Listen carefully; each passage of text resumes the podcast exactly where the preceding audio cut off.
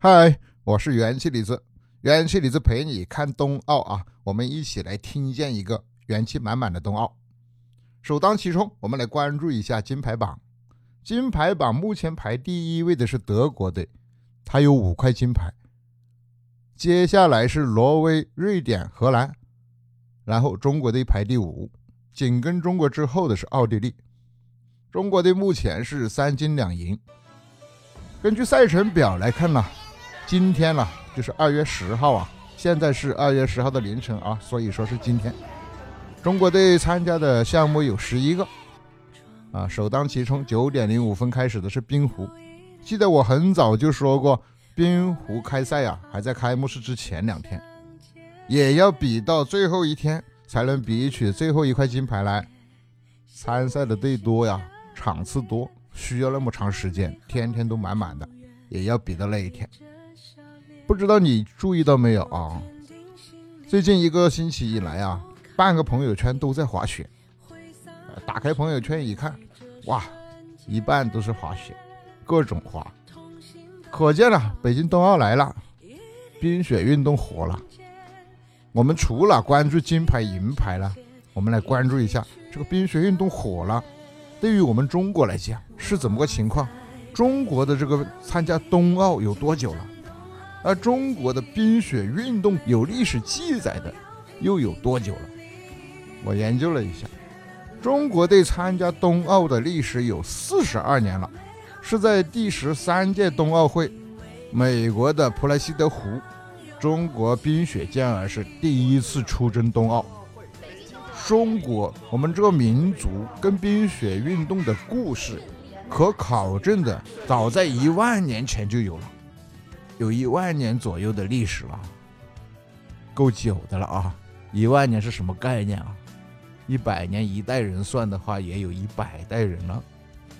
有历史考证，在新疆的阿勒泰发现了那个岩画，岩画里面有古人滑雪狩猎的内容。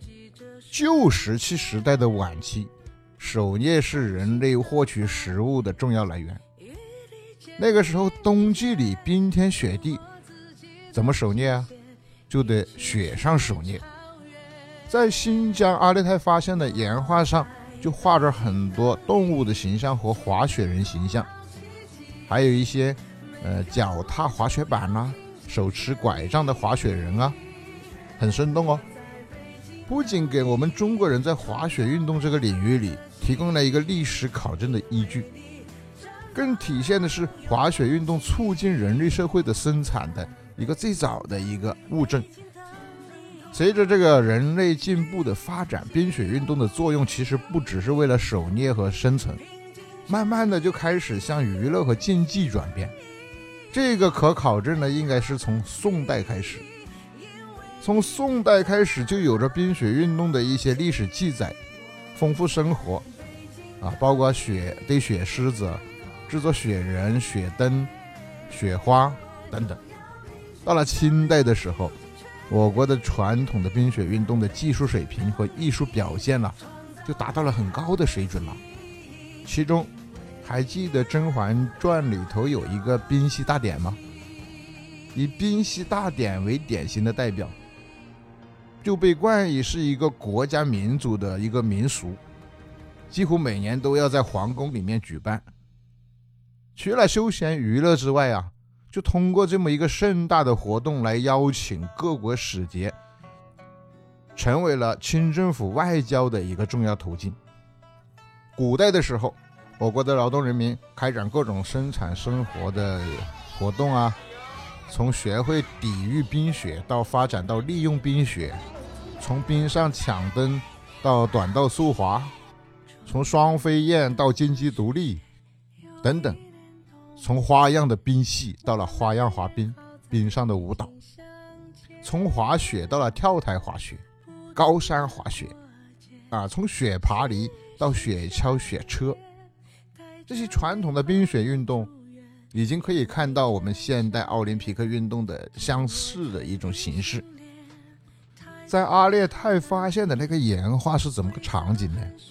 那个画面上有一排人，一共有七个，其中四个人呢尾随在牛马等动物的后边，还有三个人呢弯腰撅臀的手持木棍。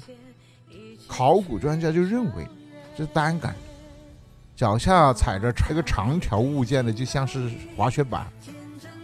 再就是根据我们国家的那个宫廷画卷里头，也记录了冬季的冰雪盛会。古人如果要举办冬奥会，他会玩什么呢？玩骑木而行啊！啊，人踩在木上怎么走？在隋朝的时候，大兴安岭地区有一支叫做北市尾的民族，就是在雪地里骑木而行，速度极快。之所以要骑木而行，是因为。地上的积雪多，怕掉到陷阱里面，怕掉到坑里头。骑在木头上，它就不会掉下去。还有，到了大禹时期，我国就有关滑雪就有了文字记载。大禹治水的时候啊，四处奔波，就有历史记载说他陆行乘车，水行成船，泥行成橇。这上面说的就是说，上山坐的是滑杆一类的乘具。那个橇的形状就像船，短小，两头还有点微微翘起。后面在这个基础上进行创新，就把它改造成了冰雪上行走的工具，就有了雪橇。那个时候堆雪狮呢，是往雪的狮子上面还要系一个金铃铛。在宋代的时候，一到下大雪啊，就喜欢去堆狮子，有记载。每年大雪纷飞时，啊，都城的富裕的人家都会宴请亲友到家里来堆雪狮子玩。南宋的时候有记载，就出现了宫廷的戏雪，各种形态的雪狮是人造景观的主角。宫廷里的人呢，就用金铃铛系在雪狮子上，装点那个狮子，还要配上人造的雪花、雪灯，很漂亮，一群一群的狮子群。大型的艺术装展啊，大型的展览，这些趣味的游戏一直延续了很久。清代的时候，宫中依然还盛行。乾隆年间，宫廷里的人不仅堆雪狮子，还带着堆雪象啊。嘉庆年间还增加了堆雪马。那个时候参加冰雪雕塑的人员，他的技术、他的技能、手艺，比得上现在的冰雕艺术家了。冰雪运动在北方啊，得到在中国的北方得到较大发展的是在清朝以后。据记载，乾隆皇帝十分喜爱滑冰，他就使得这一段时期冰嬉运动达到了鼎盛时期。乾隆皇帝还创立了一个名字叫做“济永冰协营”这么一个滑冰特种小天团，每年的冬天就到三九期间啊。就在这个大的水池上面举行冰嬉大典，那八旗兵所穿的那个冰刀，在木板下面镶一个钢条或者钢片，绑在鞋子下边就成了。清代的冰嬉活动使用的冰刀虽然这么简单，也有点像现在冰上运动的那个鞋的雏形，就有点像那个速滑啊、花样滑冰和冰球等等。还有许多独创的冰上杂技节目，难度还挺高的。《甄嬛传》里那个安陵容的冰嬉，大概就是属于花样滑冰的这么一个范畴。那种玩法呀，就像冰上进行橄榄球比赛一样，参加的人数很多，场面也很大，竞赛也很激烈。古代人玩冰玩雪呀，并不是只有男的才玩。那个时候，经过不让须眉。清朝的时候，女性就参加到冰雪运动，有一种叫冰搓的项目，用竹竿撑着木筏在冰上滑行。这种活动在当时主要就是女性参加。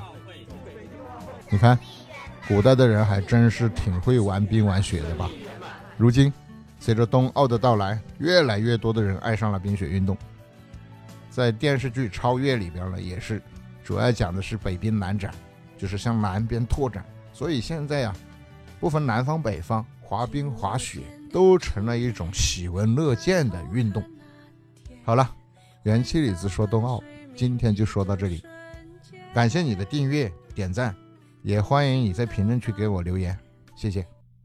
力肩并肩，突破自己的极限，一起去超越。